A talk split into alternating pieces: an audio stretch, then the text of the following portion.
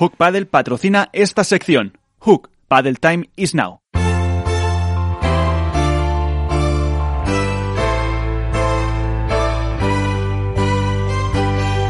En esto es Paddle, comienza el debate.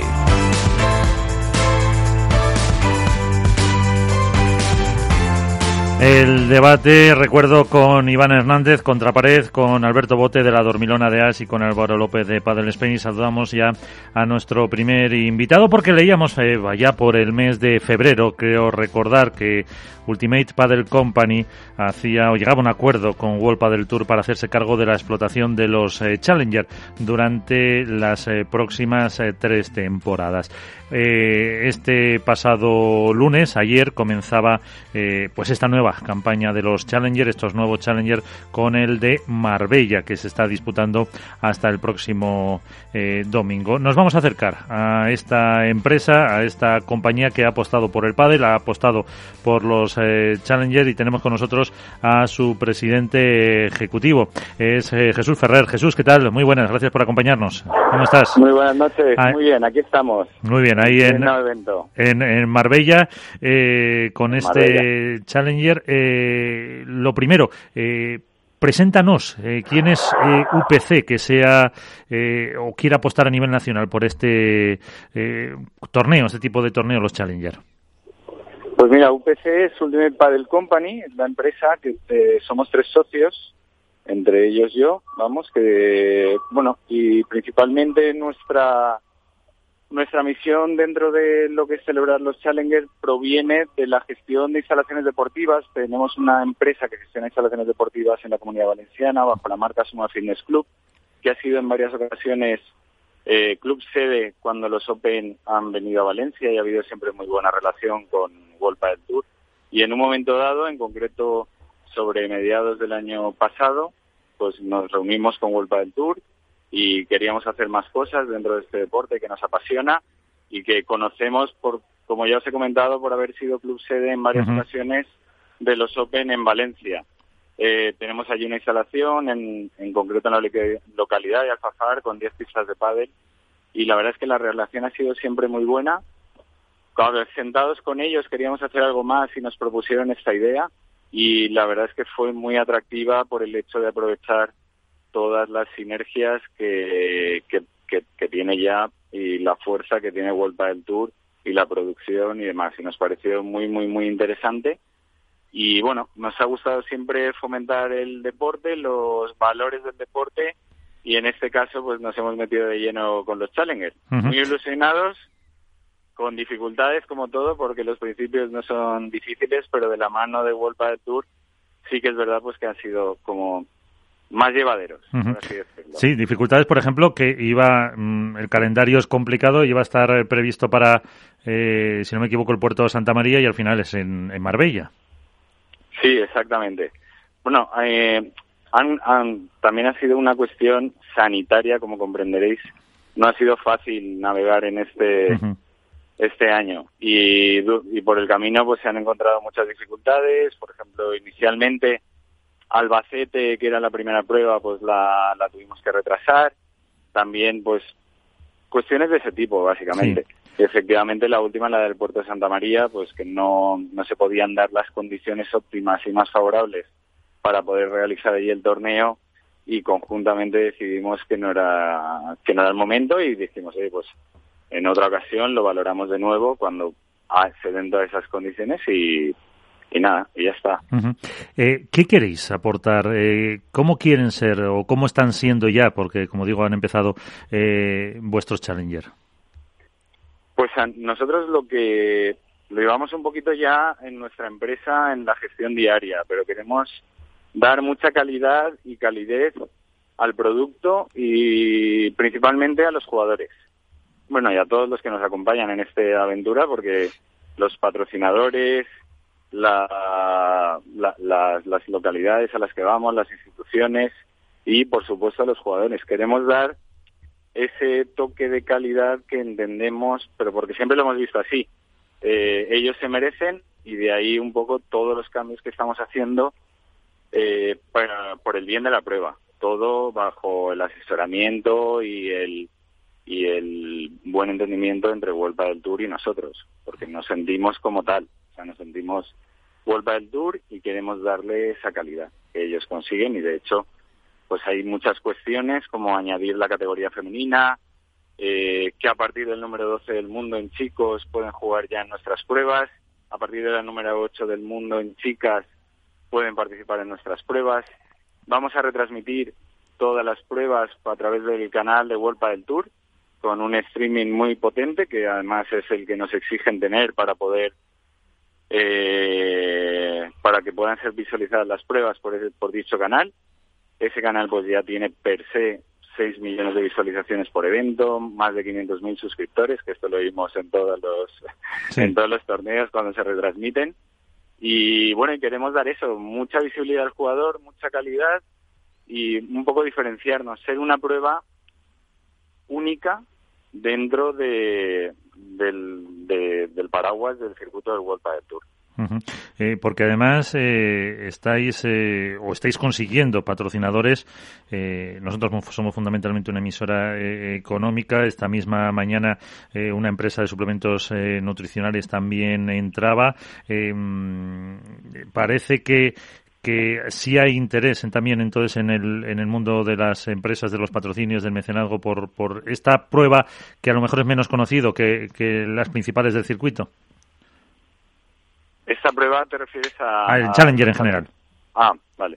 Sí, sí, sí. Vamos, le queremos dar el formato open por... no sé si me matarán, pero vamos, queremos ser, eh, dar la visibilidad y la calidad, como te he comentado, de, en ese formato. Y al final es lo que el patrocinador también, lo que le puedes vender. Si puedes vender algo, pues le tienes que dar un producto muy atractivo. Y, y, vamos, yo, creo que nos ha ido bueno, nos gustaría tener algún patrocinio más, pero como todo, pero vamos, nos ha ido bastante bien en la, en la búsqueda de patrocinio y estamos además muy contentos de los que han apostado por nosotros porque al final es una apuesta un poco despiadada en el sentido de que es nuestro primer año para demostrar y vamos, y con la humildad de querer hacerlo todo muy bien y aprender y bueno, muy bien, muy contentos por el por la respuesta de los patrocinadores también.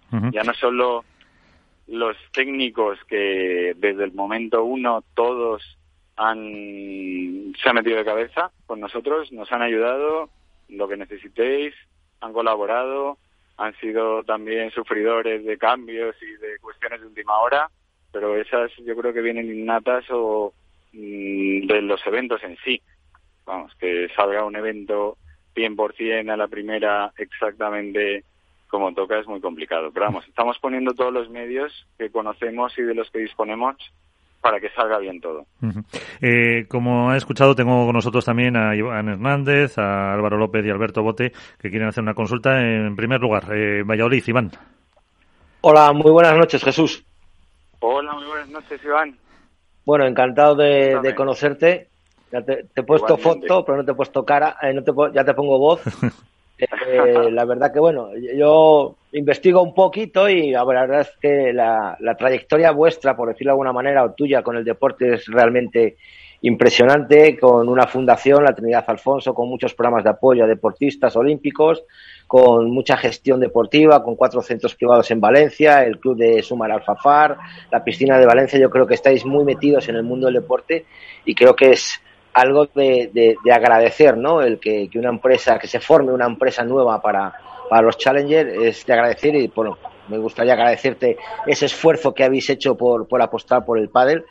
Pero me gustaría preguntarte eh, varias cosas. Eh, yo como castellano leonés eh, me hizo mucha ilusión que en un principio en el calendario estuviera la prueba de, de Segovia, que luego se cayó. Y me gustaría saber el motivo de esa caída. Luego me gustaría saber eh, qué contrato tiene UPC con World del Tour, si va a ser por muchos años o, cuánto tiempo vais a estar con nosotros. Me parece que son dos o tres años. Y si tenéis la intención de aumentar los torneos durante este año. Pues por orden de, de preguntas te voy contestando. Segovia, que fue la, la prueba que inicialmente, que también nosotros teníamos mucha ilusión, al final no, no pudimos celebrarla porque no pudimos llegar a, un entendimiento común.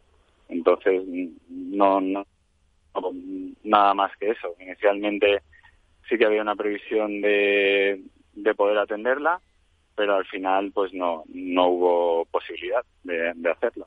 Eh, Se tenían que dar unas circunstancias que nosotros pedíamos y no fueron posibles. Quizá también, también te digo una cosa, que es que con, la, con, con lo que nos está pasando a nivel sanitario es complicadísimo todo. Y, y, todo ha dificultado mucho el tema sanitario. Sí que es verdad que ahora nosotros, por ejemplo, empezábamos con muchísima ilusión porque aparentemente pues ya se estaba vacunando toda la gente y demás y parecía que, que todo iba a apuntar, pero, pero ahora, por ejemplo, pues estamos otra vez con la tensión de ver qué va a pasar. espero que no pase más de lo que, de lo que ya hemos pasado, pero que no es una cuestión, lo de Segovia en concreto no es una cuestión de, de nada en concreto, sino de que no hubo forma de poder llegar finalmente a un acuerdo. Pero vamos, que es también un poco por las por la situación, es que la situación ha complicado todo mucho. Y igual la, la ilusión o la predisposición que había por en un momento determinado, pues se apagó y, y no y no hubo opción. Vamos, no, te puedo decir mucho más porque es que tampoco hay mucho más. En cuanto a la segunda la segunda cuestión, eh, recuérdamela, por favor, que no, eh, sí, eh, los años de contrato me parece que son tres años, ¿no? Con sí. sí, sí, sí, exactamente. y si se puede añadir alguna prueba durante el año más. Y, o sea, nosotros tenemos contrato los derechos de explotación de los Challenger hasta el 23 con World del Tour y luego el, para el año que viene, en principio, sí que hay prevista una o dos pruebas más. Ajá. Pero este año no hay posibilidad de ampliación, ¿no? No, este año no. Este año con los seis que hay ya tenéis bastante entonces. Yo creo que este año con todo lo que hemos pasado eh, sí que es verdad que nos han ofrecido alguna prueba más, pero hemos dicho vamos a hacerlo bien, bien, bien, eh, porque ahora ya parece que cogemos un poquito el tono y el control de, todo, porque son muchas cosas nuevas para nosotros, aunque sí que es verdad que como tú bien dices, pues hemos estado también eh, en la organización de eventos, pero también te digo que en la Fundación Trinidad Alfonso, que sí que hay una vinculación eh, de parentesco de alguna forma con la organización, son total, son totalmente independientes, aunque que duda cabe, o somos totalmente independientes una organización de otra, pero que duda cabe pues que sí que surgen sinergias y la fundación nos va a apoyar en todo momento en la medida que pueda y, y bueno y y, si lo tenemos ahí, pues hay que aprovecharlo, evidentemente. Alberto Bote, de la Dormilona de As. Muy buenas noches, Jesús, ¿cómo estás? Muy buenas noches. Muy bien, Mira, estamos. Eh, me alegro. Eh, en tu speech inicial has destacado que queréis aportar bueno, un valor añadido a, los, a esos jugadores que quizá no, no llegan a rondas finales en una prueba como pues, un Open, un Master y darles visibilidad. Y existe una demanda eh, popular por parte del aficionado eh, con respecto al streaming, eh, todos sabemos que World del Tour eh, retransmite a partir de la ronda de cuartos de final. Mi pregunta es, ¿existe la posibilidad que los Challenger en algún momento puedan retransmitirse desde una ronda anterior a los cuartos de final o al estar bajo el paraguas del formato World del Tour por el momento no se prevé modificación en cuanto a la retransmisión? Estamos peleando por ello, pero la respuesta es lo último que tú has dicho. Principalmente y, bueno, lo entendemos así. Y cuando, cuando pueda ser, pues será. No, pero vamos, que sí que lo estamos peleando para que darle mayor visibilidad, con más, más días de lo que tú has comentado, básicamente, porque creo que nuestra principal misión es dar visibilidad a todas las personas o jugadores de pádel o jugadoras de pádel que, que están dentro del circuito para también ellos poder conseguir ya no solo más puntos y que por supuesto también, sino visibilidad para patrocinios y que se vean y que los vean y que eso anime un poco el patrocinio en general a, estos jugadores y jugadoras. Eh, de la web de referencia en el mundo del pádel, Padel Spain, eh, Álvaro López. Hola, muy buenas Jesús, buenas noches. Buenas noches, Álvaro. Nada, yo quería hacerte un par de preguntitas. Eh, la primera, eh, las ciudades o bueno localidades donde vais a donde vais este año y en general, eh, yo quiero saber sobre todo para que, la gente se informe Eh, ¿Es decisión vuestra o al final es World del Tour la que tiene la última palabra de decidir esas ciudades para llegar a otros sitios a los que no llega quizá con el circuito principal? Eso por un lado. Y la segunda, en cuanto a las retransmisiones que has hablado, eh, ¿quiénes van a ser los comentaristas o analistas que van a, que van a estar hablando en, en, esas retransmisiones? Porque entiendo que no, no estará el Halo ni Seba, o corrígeme si me equivoco. Te hubo un poquillo mal, pero vamos, creo que te he oído todo. Sí, te pregunto. Eh, si, no, si no te repito. No, no, no. Primero las localidades, ¿verdad? Sí. Sí, exacto. Hay, hay un histórico también en Vuelta del Tour que por, por, por, el paso de los años, pues hay ciudades que les van pidiendo, eh, pues eso, el tener o la posibilidad de tener una prueba dentro del circuito. Y según el tamaño de los municipios, pues al final es el tamaño de la prueba también. Por, por nivel, por poder adquisitivo de los propios municipios, por, por muchas cuestiones.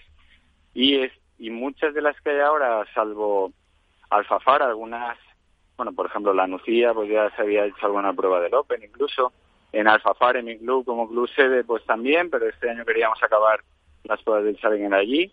O sea, unas han venido de propuestas por nosotros, las menos, también te lo digo, y otras pues ya venían de un histórico que tenía Vuelta del Tour, de ciudades que tienen, puedan tener interés, nos hemos puesto en contacto con ellas y definitivamente pues ha surgido la oportunidad. Y así ha sido. La, la cuestión es que son ciudades, pues, como vosotros mismos habéis dicho durante la emisión, pues donde no llega una prueba grande del World del Tour, pues podemos estar nosotros de alguna forma, pero el presupuesto es menor para los ayuntamientos y a la vez la, la pasión por el pádel está en todas partes y es esa posibilidad de acercar el mundo del pádel y un gran evento que es el formato que le queremos dar porque sí que vamos por, no enrollaros mucho porque me apetece contaros muchas cosas de cómo es el evento en sí, pero, pero vamos, que, que un poco va en, ese, en esos términos. Em, una última cuestión, Iván. Eh, bueno, yo quería meter dos en una. Eh, lo primero, eh, está claro que se ha aprovechado las instalaciones del shopping de, de Marbella, ¿no? Por sí, de la, cañada. por, de la cañada de Marbella, porque ya tenéis unas instalaciones preparadas. Yo creo que, está bien el aprovechar esas instalaciones para ello. Y yo me gustaría también preguntarte, Jesús, eh, ¿qué relación espera World Padel Tour Challenger con la prensa eh, especializada? Eh, en el sentido de que estamos viendo, yo estoy ahora mismo viendo el Twitter y estáis informando absolutamente continuamente todos los torneos y todo. la gestión informativa o la gestión de acreditaciones, ¿quién la lleva? ¿World Padel Tour o World Padel Tour Challenger? ¿Comunicación? ¿Te refieres? Sí, sí. Nosotros directamente, con una empresa que es el al Cubo, en Ludiferro, y, y nada, a través de ella lo llevamos, que hemos querido darle un toque no diferencial, pero sí, por ejemplo, los tonos, el azul y el naranja, pues nos gustaba mucho. Al final la pista, hemos traído una pista que nos ha gustado sudor y lágrimas también en esos colores, que la veréis en este primer evento en Marbella, que hemos, que, que hemos querido darle una identidad propia al Challenger para ser porque si no, no nos podríamos diferenciar de nada de, de Vuelta del Tour, porque a la vez que Vuelta del Tour, pues vamos a tener una pista central y un club sede en todo lo que van a ser las pruebas. En este caso en concreto coincide que las instalaciones ya estaban preparadas para pista central. Eh, hace la misma función en la misma instalación de pista central y de club sede. Pero sí que le hemos dado, pues la, ahora precisamente estamos haciendo todo el montaje y vamos a instalar nuestra propia pista que va en los tonos azul y naranja. Vamos a hacer, eh, bueno, pues el village de las marcas que nos acompañan, la barra, el VIP, todo un poco adaptado a la calidad y calidad que, le, que les hemos que les queremos dar. Hemos tenido que poner hasta los vestuarios que ya estaban, pero los hemos ampliado de alguna forma. Jesús, ¿desde qué rondas van a ser, vais a retransmitir el World Padel Tour Challenger? Desde cuartos, desde el viernes. Ah, o sea, vais a hacer, llevar la misma política que, que, el circuito oficial, ¿no? la misma. Sí, sí, sí. Pues... Y como comentaristas estará Darío Magro y Jorge Belmont, que no se lo había dicho. Vale, perfecto. Perfecto. Y en la y, eh, como pitch reporter a partir del sábado estará Paula. Eh, el segundo apellido me acuerdo, pero el primero no, pero vamos, Paula. Pero lo puedo preguntar un segundo, si, si esperáis, un segundo. Sí, hombre, sí que va a ser la chica que esté ahí a pie de pista. ¿Cómo se llama Paula de primera apellido? En los banquillos. Paula Pastor, si no me equivoco. Paula Pastor, ¿no es Torraba, Tarroa o...? No, Paula Pastor. Paula Pastor. Sí, Paula Pastor. exacto. Ya están aquí nuestros Y- especialistas que se lo saben. Premio para bote. Pues, Pero, bueno, sí. pues todo, todo eso. Pues Jesús Ferrer, eh, presidente ejecutivo de Ultimate Paddle Company, muchísimas gracias por estar con nosotros, por acompañarnos y de verdad que os vaya que os vaya muy bien porque al final es eh, potenciar este deporte y es una apuesta eh, que, que vamos que os debe salir bien para, para potenciar eh, lo que es el mundo del pádel. Así que aquí nos tenéis, aquí tenéis los micrófonos de Capital Radio, como hablaba con Ludi, que es el único programa ahora mismo así a nivel nacional eh, dedicado a este deporte y seguimos en contacto. Pues muchísimas gracias y aprovecho para animar a toda la gente de Málaga, Marbella, alrededores para adquirir las entradas de este fin de semana a través de Ujú. nuestra web www.wptchallenger.com. Perfecto, pues eh, Sí. Ahí queda. Muchísimas gracias. Un abrazo, Jesús. Hasta la próxima. Un abrazo. Hasta luego, buenas noches. Pues sí, es verdad que además en, en la web, eh, mirando, van, tienen el marcador, van a tener también eh, el enlace a directo, pues muy similar como lo que está haciendo World Padel Tour y parece que, que además con ese tono diferenciador que quieren hacer con las pistas eh, en azul y en naranja y, y lo que le decía yo, ¿no? Eh, que les vaya bien, que yo creo que es bueno para el, para el deporte. Que los Sí, tengan- El, formato Challenger es, es muy interesante, muy vendible y muy consumible ¿no? por parte de, del aficionado porque estamos acostumbrados a ver las mismas parejas siempre en las rondas finales, pero pruebas como, como puede ser un Challenger pues te permite ver a esos jugadores que están llegando, a esas leyendas que ya no están en primera línea y, y siempre hay un extra de motivación por parte de los jugadores porque saben que se están jugando mucho. Son, es una opción para sumar puntos, para evidentemente eh, aumentar la bolsa económica del año y, y- y creo que además es eh, apetecible este 2021 por el cambio, o ya no solo el restyling, que si se queda en un restyling para mí será un fracaso, pero creo que va a haber mucho más detrás y que lo iremos viendo poco a poco en un formato como es el Challenger, que en 2019 y 2018 ya aglutinaba muchos seguidores eh, en las pruebas. Y hay que alabar también, aunque bueno, con un año atípico también hay que darle siempre ese margen de, de confianza, que van a estar presentes en todas las pruebas las chicas, que si no me equivoco antiguamente, yo creo que la última vez que hubo Challenger fue algunas y antes no había para, para chicas directamente y que, que hay que darles un poco margen de, de confianza. Álvaro. Hombre, siempre está bien que las chicas entren. Bueno, Álvaro, Claro. ahí te lo dejo. Sí, no, hombre, yo creo que, a ver, más allá de lo que dice Bote del restyling, yo creo que, y por lo que nos ha contado Jesús, yo creo que va un pasito más allá.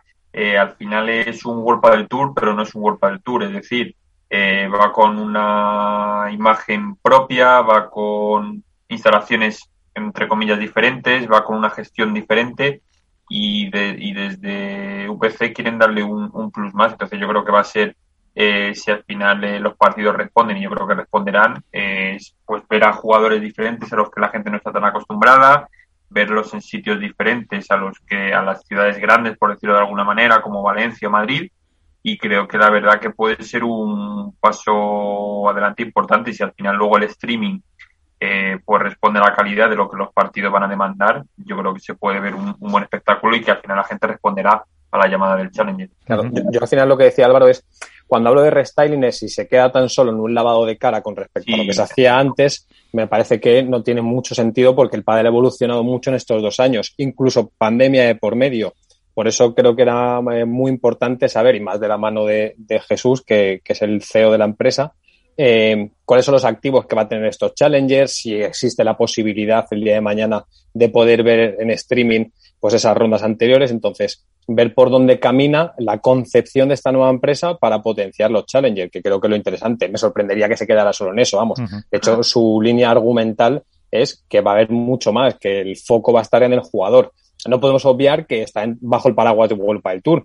Y es que es normal, o sea, al final es un World del Tour Challenger. Por mucho que se intente diferenciar la palabra Challenger de World del Tour, es una prueba perteneciente a World del Tour. Entonces, dentro de ese esquema, vamos a ver eh, cómo son capaces de lidiar, bueno, pues con las exigencias que tiene World del Tour por un lado, con lo que serían sus propuestas y ver hacia dónde caminan. Pero a priori tienen eh, los Challenger tienen un recorrido muy, muy, muy potente por delante. Y más si se sabe tocar eh, o pulsar cuál es el caminar del pádel ahora y con todos esos nuevos jugadores que están saliendo y que cada vez hacen que los partidos sean más interesantes. Y además que ha dicho que ha bajado o ha subido, no sé, el, el, número de, mm, de ranking para poder acceder. Que eso sí, están desde los 12 de chicos y 8 de chicas. Creo que, que antes eran 20 y 12 en chicos y 12 chicas. No me acuerdo, sí. O 16, ¿no? Era 16. Sí. Y bueno, yo creo que ver a, parejas del ranking 13 me parece extraordinario porque te estás encontrando, te puedes encontrar en parejas que están arbitrando mejor en, octavos, en cuartos de final de un World del Tour y que, les vas a ver eh, y que sobre todo lo que siempre hemos comentado y hemos reclamado desde este programa, la visibilidad de estos chavales que, que, luchan porque su camiseta de panadería Pepi se vea en, el circuito profesional y que a lo mejor en el circuito Challenger sí que se vea esa publicidad, se vea recompensada el apoyo de esas pequeñas marcas a esos grandes jugadores y que creo que la visibilidad sobre todo y el retorno que puedan tener es muy bueno. Y, a mí me parece muy interesante la apuesta por, por la dupla Darío Almagro y Jorge Belmont eh, en la retransmisión.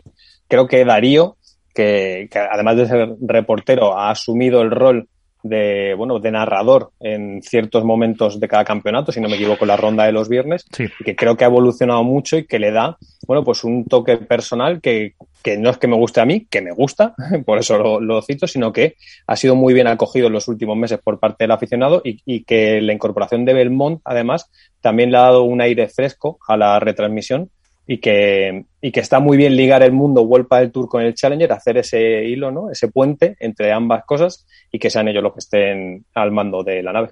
Yo ahí apuesto sobre todo por la parte de Belmont, que, que le he podido escuchar ya en este, tanto en este torneo como creo en el anterior, si no recuerdo mal, en, en los cuartos. Eh, y creo que es un entrenador que quizás eh, está en la línea de los más conocidos, de los Ovide, de los Gaby Reca, de los Manu Martín, eh, aunque dentro del circuito lógicamente sí es conocido, y creo que como comentarista o analista, eh, en mi caso a mí me ha gustado bastante, creo que los comentarios que eran muy acertados y, creo que era muy ágil en la, en la narración, en la comunicación y creo que ha sido un acierto por parte de World del Tour incluirle y ahora en los Challenger también.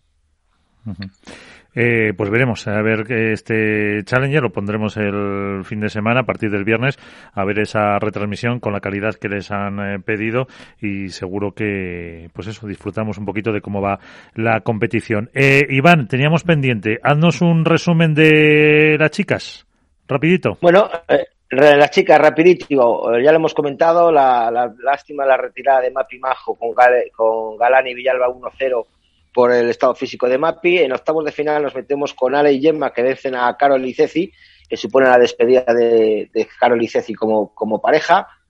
Hay una.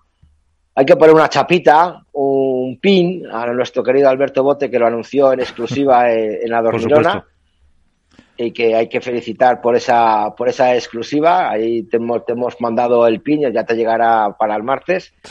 Y luego, por supuesto, el, blog de referencia del pádel dentro del diario. El blog, de referencia. Tenemos la web de referencia, el blog de referencia y yo que soy el criticón de referencia. Por supuesto. Entonces ahí hacemos un gran equipo. Eh, por supuesto, lo que hemos comentado, lo de...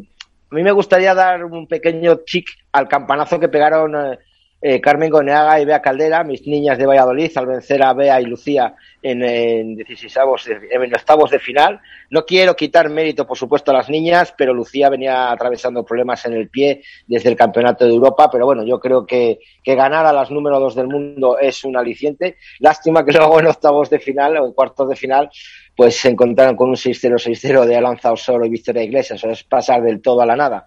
Pero bueno, en cuartos de final, eh, todas las parejas, a excepción de Paula Yari, que como hemos comentado, pues fue baja por, por COVID, que fue una lástima, pero todas pasaron. Y Ale y Yema ganaron a Talabán el Rufo, Riera y Aguno ganaron a Eli y a Araujo en un, vamos a decirlo, partido especial, ¿no? Por el reencuentro de Patti y Eli, que bueno, fue para, para Riera y Aguno 6-2, 6-3. Brea y Cardo se cargaron de nuevo a las Martas, 3-6, 3-6, 6-4, 7-6 y hay que decir que, que bueno, que, las Martas, pese a que eran mi apuesta, yo las veo que van mejorando, pero les falta ese punch porque hay que recordar que también cayeron en Valladolid en el Taibere, que yo creo que a lo mejor hay, les falta algo ahí, yo creo que están dando un paso más adelante, yo no las veo rompiendo, por mucho que diga la gente, yo no las veo rotas, creo que, les falta ese puntito de suerte de meter la cabeza en semifinales o en la final, y, y bueno, yo creo que, que están ahí.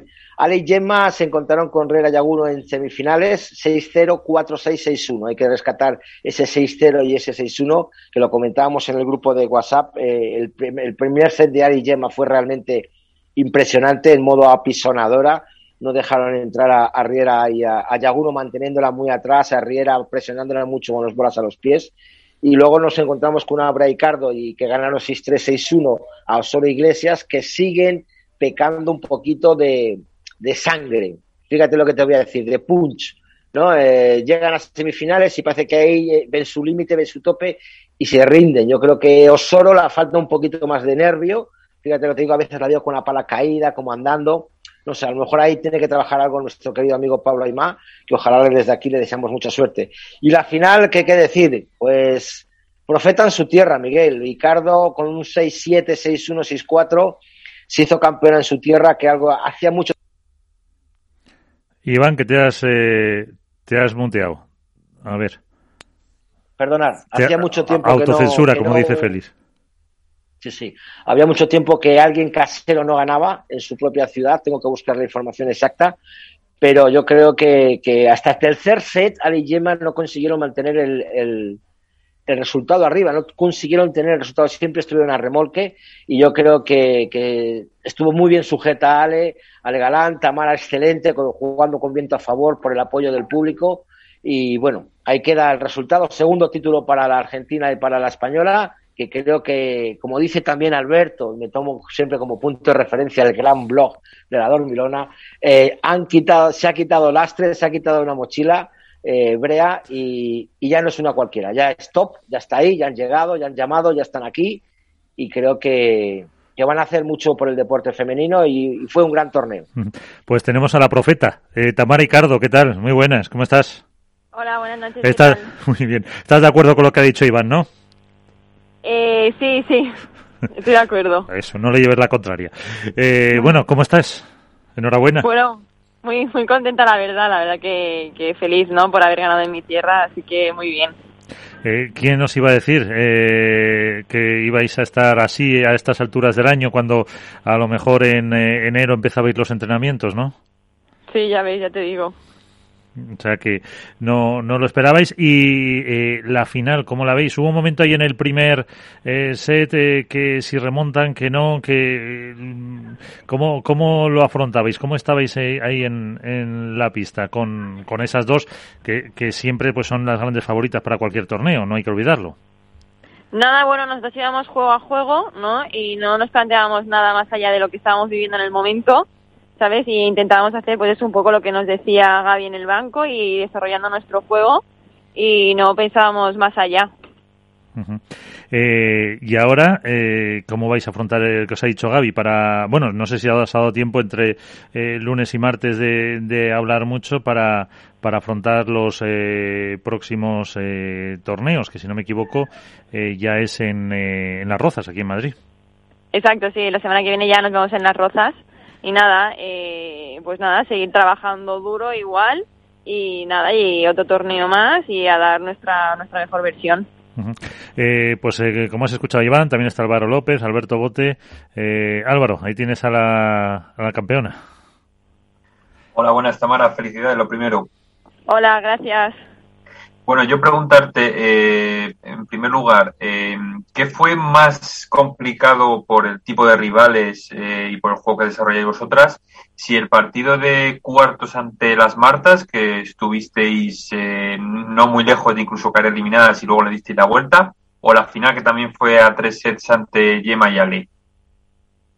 Eh, a ver, pues yo creo que los dos partidos fueron difíciles, ¿no? Cada uno distinto, porque al final, bueno, como tú dices, ¿no? Un poco en el partido de las Martas íbamos abajo y le conseguimos dar la vuelta. Entonces, a priori te diría que ese partido fue más difícil por cómo se dio al principio la, la situación, ¿no? Pero al final la final también fue muy complicada porque obviamente eh, quieres ganar en casa, tienes esa presión un poco extra, ¿no? Y también se te hace complicado el partido, pero bueno, al final, mira, lo sacamos y, y felices por ello. eh, Alberto. Buenas noches, Tamarra, ¿cómo estás? Hola Alberto, ¿qué tal? Bien, ¿y tú? Bien, bien, todo bien. Eh, si no me equivoco, hasta este 2021 eh, habías logrado unas semifinales y creo que tres, cuatro cuartos de final y en apenas un mes consigues eh, dos títulos. El primero, que supongo que es especial por ser el primero, evidentemente, y el segundo lo consigues en tu tierra. Uno, ¿cómo se vive este cambio tan radical de ser una jugadora con aspiraciones a, a ser una realidad? Y dos, ¿qué título ha sido más especial? ¿El primero, por ser eh, el que inaugura el palmarés, o el segundo por lograrlo en tu tierra? Eh, a ver, la verdad que la suerte que he tenido, ¿no? Es que eh, Santander, como tú dices, no es especial porque es el primero, pero claro, eh, ganar en tu tierra al final es como muy, muy especial, ¿no? Al final ser profeta en tu tierra, ojo, pues no todo el mundo puede decirlo. Entonces, la verdad que para mí yo creo que será más especial Valencia que Santander, aunque Santander, pues ya te digo que como es el primero tengo un muy buen recuerdo. ¿Cuántos mensajes tenías en el móvil cuando terminaste el partido? 120 WhatsApp. sí, sí, o sea que, increíble. que todavía estás casi contestando a, los- a algunos. Sí, sí, aún sigo contestando a algunos. Eh, Iván, Eh, hola Tamara, buenas noches, felicidades. Hola, gracias. Eh, yo sí, vamos, eh, la verdad que bueno, fue realmente emocionante, ¿no? El, el ver la- las semifinales y la final, el cómo te levantaba el público, cómo ibas un poquito en volandas con ellos, eh, que fue el Amun Valencia ese quedará para, para la historia de las retransmisiones deportivas.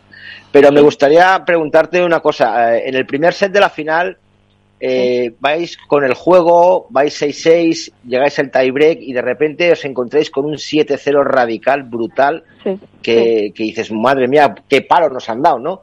Y de repente, no sé qué pasará en el banquillo, ahí es lo que te pregunto, que dais la vuelta al chip y metéis un 6-1 a las número 1. Eh, ¿qué, qué pasó ahí? ¿Qué dije? ¿Fue el momento ese que famoso que dice Gaby Reca de que hay que aprender de los errores? No sé si fue ese momento más tarde. O, cómo fue ese, ese clic de decir, vamos a ver qué ha pasado aquí, 7-0 en contra y vamos a meter un 6-1 a las número 1. Nada, yo creo que un poco el primer set te sirve para soltar un poco, ¿no? Soltarte un poco ahí los nervios también y tal. Y bueno, en el cambio ese, cuando ya acabamos el primer set, bueno, pues intentamos, bueno, como dice Gaby, ¿no? Eh, de los errores se aprende. Vale, pues vamos a aprender, no nos vamos a quedar un poco viendo en el pasado, ¿no? Y vamos a aprender de los er- errores y a arreglarlos. Y bueno, pues mira, eh, los arreglamos. ¿Cuántas llamadas has tenido también de empresas y patrocinadores? Um, alguna que otra, sí, sí. ah, bueno, no está mal, aunque no sean 120, con que salga alguna tampoco, tampoco Aunque está se- mal. claro, que salga alguna que apoyen un poquito al pádel femenino y que te apoyen a ti, porque toda la lucha que ha tenido, hay que recordar que, que la saga Icardo no es solo Tamara, es también Sergio, que también juega World Padel Tour. Eh, Correcto. ¿Cómo fue luego el encuentro luego con tu familia, después de, de- de- de todo lo que vivís, la familia Icardo en el pádel? ¿Cómo fue ese encuentro? Nada, pues, pues todos, bueno, como tú, como era en casa también, vinieron mis tíos, todos, todo el mundo. Entonces, nada, cuando ya acabó el partido, que salí fuera del recinto, pues imagínate, todos ahí abrazándome, algunos llorando, bueno, fue todo muy de éxtasis máximo. Sois, sois lloronas, tú y Delphi, ¿no? No, yo no soy llorona, no soy, no soy No. llorona. No, A Delphi sí que la tienes que controlar. La próxima vez que salgas, que ganes un torneo, aparte de la pala, tienes que salir con un Kleenex para, para Delphi. sí, sí. Álvaro. Eh, Tamara, un par de preguntitas. Eh, bueno, te, te preguntaba antes, Alberto, por ese cambio tuyo. No sé si viene más eh, por la mentalidad, por el hecho de ahora entrenar con Gaby, porque, por ejemplo, eso, en, en 2019 hiciste siete octavos y tres cuartos, es verdad que una semifinal. El año pasado, por ejemplo, eh, lo máximo fueron octavos. No sé si el hecho ahora de, este cambio, de estar en, en semifinales, en final sin ganar títulos, pasa más por tú creértelo, por la mentalidad, por el juego, o por el hecho de, de que Gaby os haya influido de una manera diferente a como lo venías, como lo venías tú entrenando. Y luego la segunda pregunta es, vimos en el, en el partido, en un momento dado de estos que se escuchan a, a los banquillos, que Gaby es el que te dice que le recuerdes a Delphi la estrategia. En ese sentido, ¿eres tú la que lleva un poco más el peso, no solo en la estrategia, sino, digamos, como capitana de, de las dos? Eh, a ver, lo primero de todo, eh, yo creo que ha sido un cúmulo de cosas, ¿no? Al final esto, y aquí hemos trabajado muy duro. Y yo creo que lo segundo, lo que me dice Gaby a veces es porque a lo mejor yo soy un poco más fría, ¿no? He aprendido a ser un poco más fría y, y me pide que yo recuerde, recuerde a Delphi la estrategia, porque si en algún momento, pues yo qué sé, vemos que no hace a lo mejor lo que nos ha dicho Gaby, pues voy yo, pero también hay, hay momentos que ella me la recuerda a mí. No es que sea siempre justamente así, ¿no? Pero, pero bueno, sí, la verdad que, que nos capitanea Gaby muy bien y le hacemos todo el caso que nos dice. Si decimos, si nos dice que tenemos que hacer el pino, lo hacemos en la pista, no pasa nada. eh, Alberto, la última. Tamara, dos títulos en siete torneos, tercera pareja que consigue llegar al doblete. Eh, supongo que hace un mes me dirías que firmabas, pero ahora, eh, a 12, 13 de julio me parece que estamos, eh, ¿firma los dos títulos o tenéis hambre de más? Tenemos hambre de más. Sí. Clara y concisa. ¿Y en, y en las rozas, en las rozas, cuál sería buen resultado al margen de ganar, claro? Eh, claro, pues te diría que el mejor resultado sería ganar, ¿no? Y si no, por lo menos la final. Exacto. Pues eh, ya sabes que si, si ganáis eh, te toca pasar por aquí para que, que, nos lo cuentes. Así que, Tamara Ricardo, eh, muchísimas gracias por estar con nosotros y enhorabuena. Gracias a vosotros. Pues eh, ahí está una de las eh, ganadoras pero mm, si queréis comentar algo más o si no, eh, yo creo que los eh, minutos que tenemos hasta el siguiente invitado también hay que hablar un poquito del, del baile que se ha producido de, de parejas. Eh, no sé si queréis contar algo de la final y, y nos metemos en, en, ese lío que ha contado Iván al principio, Alberto. A, a mí, muy brevemente, creo que la pareja Icardo-Brea es la mayor sorpresa que ha dado el pádel en los últimos cinco o siete años, probablemente. O sea, creo que nadie, absolutamente nadie. nadie, ni ellas mismas, hubieran apostado porque hubieran, porque firmarían dos títulos de siete y ya no firmar dos títulos, que puede ser una, conse una consecuencia de, de, cómo está el ranking, de, de fortuna, sino por el empaque con el que juegan, la soltura con la que afrontan lances determinantes en el juego. Eh, yo decía el domingo en ese directo con Manu Martín, con Mati Marina y Mike Yanguas, que lo que más me sorprende de ellas no es que ganen y que ganen unas números uno, sino eh, el pozo que tienen. Parece que llevan jugando 20 años. Parece que, fueran un Velasteguín que, que, está acostumbrado a estar en una cita dominical. Y hay que recordar que Delphi eh, es la tercera vez que juega una final. Y en el caso de Tamara era la segunda. Y ante unas números uno caen en el primer set en el tiebreak eh, revierten la situación para, creo que endosarles un 6-1 a la pareja, se suponía más en forma en ese momento. Y en el tercer set, con todo en contra, porque si no me equivoco, Yema ya le llegan a estar 4-2 a favor, sí. eh, hacen un rush final de cuatro juegos que eh, habla de cuál, es, de cuál va a ser su trayectoria y de que no son una moda. Yo lo titulé algo así como más realidad que sorpresa. Hace un mes era una sorpresa, a día de hoy son una realidad. Y además, fíjate, que lleva, será de las pocas jugadoras de pádel, eh, incluso jugadores, que lleva, la verdad que son pocas, son dos finales, pero 100%, final que juega, final que sí. gana. En ese sentido, es, es, es única. Ahora mismo tiene el récord de, de, finales invicta. Uh -huh. Tamara. Bueno, y, y, Delphi que jugó con eh, Majo, fue. Con Majo jugó una y la claro, perdió. Por sí, eso sí. me refiero, pero con, con Tamara también, dos de dos. Dos de dos, sí, sí, creo, sí, sí. Creo que Delphi tiene un challenger. Eh, tiene un challenger en Valladolid, sí. en Arroyo de la Encomienda, con Aportu. Es, exactamente. Yo, yo definía a, Tamara como eh, la mayor irrupción que hay en este 2021 por títulos y de Delphi lo que me parece es que había muchos matices en su juego que nos hacían presagiar que podía ser una jugadora para los próximos 10 años, pero es verdad que ese salto que da con una de las gemelas en, en 2019 no, no, sé si no acaba de aprovecharlo, pero no acaba de confirmar las buenas sensaciones que venía dando, ¿no? como esa gran promesa de la cantera argentina, y lo que está consiguiendo es demostrar que, que para mí va para ser una jugadora de época. Y al final el, el, hecho de que cuando Delphi tuvo que jugar con Majo, yo creo que fue demasiada presión para ella, digamos, pasar de la nada al todo, es decir, de, de no disputar siquiera ni semis ni finales, eh, a competir contra una número uno. Entonces, eso quieras que no, y una jugadora joven que por mucho que haya tenido que dejar a su familia, venirse a España y demás, yo creo que ahí le pasó factura. Claro, ahora acaba de cumplir los 21, pues a lo mejor te está claro. con 18 todavía. Y ahora está jugando con Tamara Icardo, que es otra jugadora que tampoco tenía presión ninguna, porque no llegaban a las rondas finales, eh, que tampoco se veían mucho quizá ni en el streaming, y ha sido toda una sorpresa, es decir, eh, juegan muy liberadas, juegan con un maestro en los banquillos como Gaby Reca, que les, yo creo que les está sabiendo llevar a la perfección, y creo que el hecho de eso de, jugar tan libres y, sin, y sin tener que depender de resultados, todo lo que hagan positivo es sumar puntos, no tienen que defender nada, pues creo que para ellas es una bendición. Y sí es verdad que yo era el primero que no contaba con ellas para, vamos, ni para ganar título, mucho menos, ni para llegar a, finales o semis. Y creo que, que por cómo están jugando y por cómo están rindiendo, eh, como dice Botes, están, están al nivel de dos veteranas que parece que llevan toda la vida jugando y jugando juntas porque pocas fisuras tienen. Y creo que la verdad que son una de las parejas más en forma junto con las número uno y con, y con Ari y Paula. Y, están siendo muy inteligentes porque están sabiendo aprovechar el ir a favor de corriente, ¿no?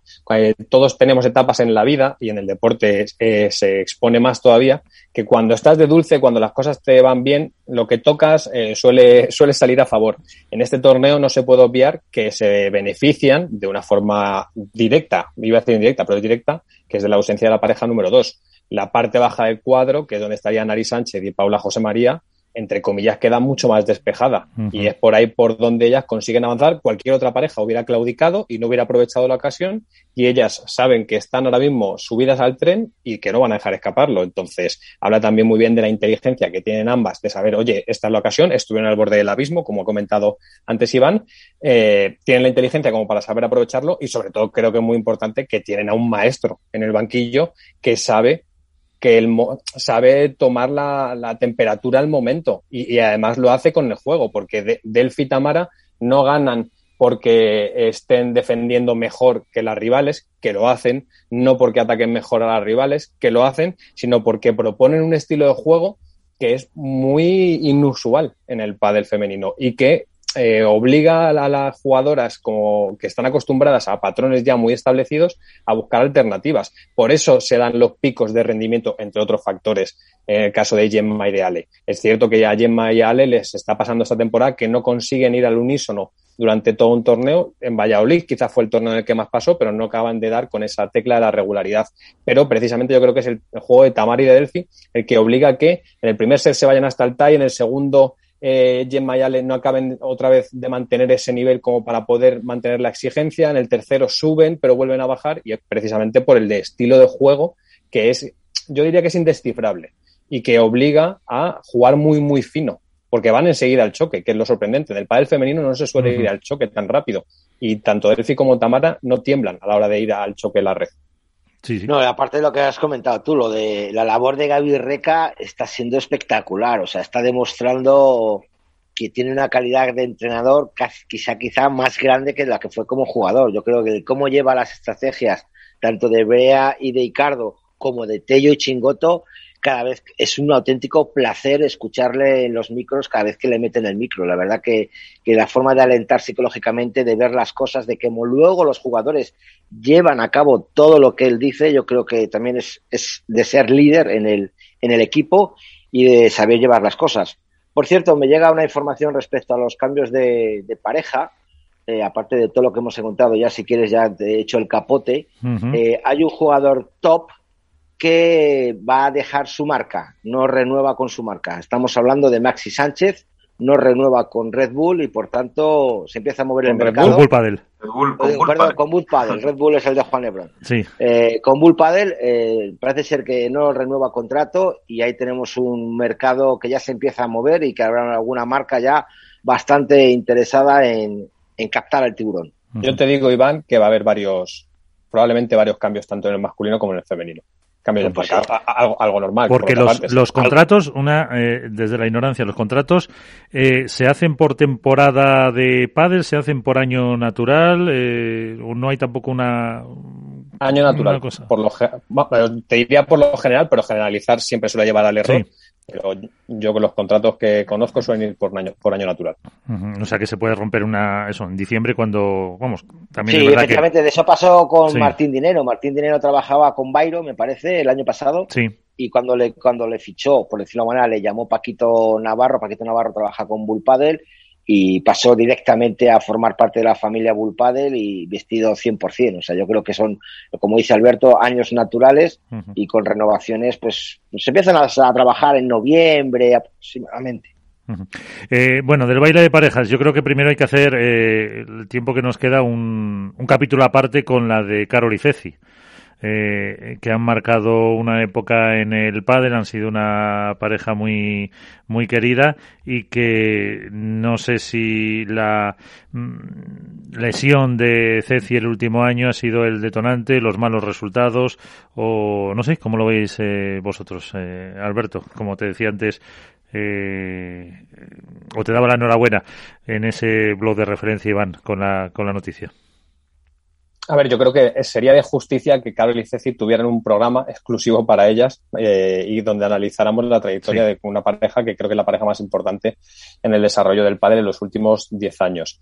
Eh, bueno, es una noticia que, mm, entre comillas, nadie esperaba porque era la pareja más longeva junto con las gemelas y, no se imagina, pasa que como en el caso de Patielli, ¿no? Nadie se imagina a Carol sin Ceci al lado ni a Ceci sin Carol del revés. Pero, eh, bueno, eh, la vida es evolución y la vida es movimiento. Y al final, pues llega un punto en el que a lo mejor han tenido que replantearse que esto no, no caminaba hacia adelante y sobre todo que, que sería que era injusto para ellas, ¿no? Eh, todos imaginamos a Carol y a Ceci donde se merecen estar. Si es cierto que ya a lo mejor no están como para ganar un torneo Vuelta del Tour eh, o para estar en esas rondas del fin de semana, pero ver a Carol y a Ceci pues entre comillas, cayendo antes de lo, de lo esperado, era injusto para su propia trayectoria y para su propia historia. Entonces, entiendo que en algún momento se habrán sentado a reflexionar sobre ello, eh, le habrán dado muchas vueltas porque dudo mucho que haya pasado eh, así de repente. Esas cosas no, no, pasan de la noche a la mañana, alguien se despierta y dice hasta aquí hemos llegado.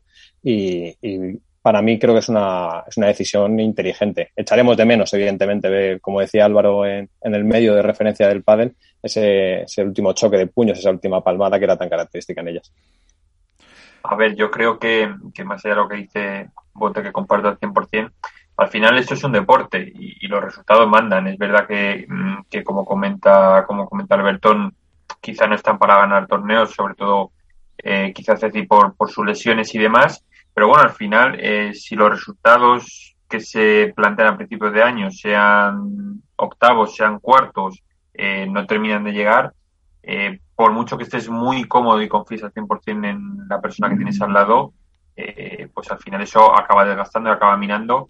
Y si tienes la oportunidad de llegar a esos resultados, sabiendo que tú todavía puedes dar cierto nivel de pádel y los resultados no llegan y es cambiando cómo puedes, cómo puedes conseguirlo, pues yo creo que, hombre, antes que desgastar una relación eh, que va mucho más allá de la pista, creo que lo mejor es, es echarse a un lado, cambiar de compañero o compañera en este caso eh, y optar por nuevos objetivos y nuevos caminos.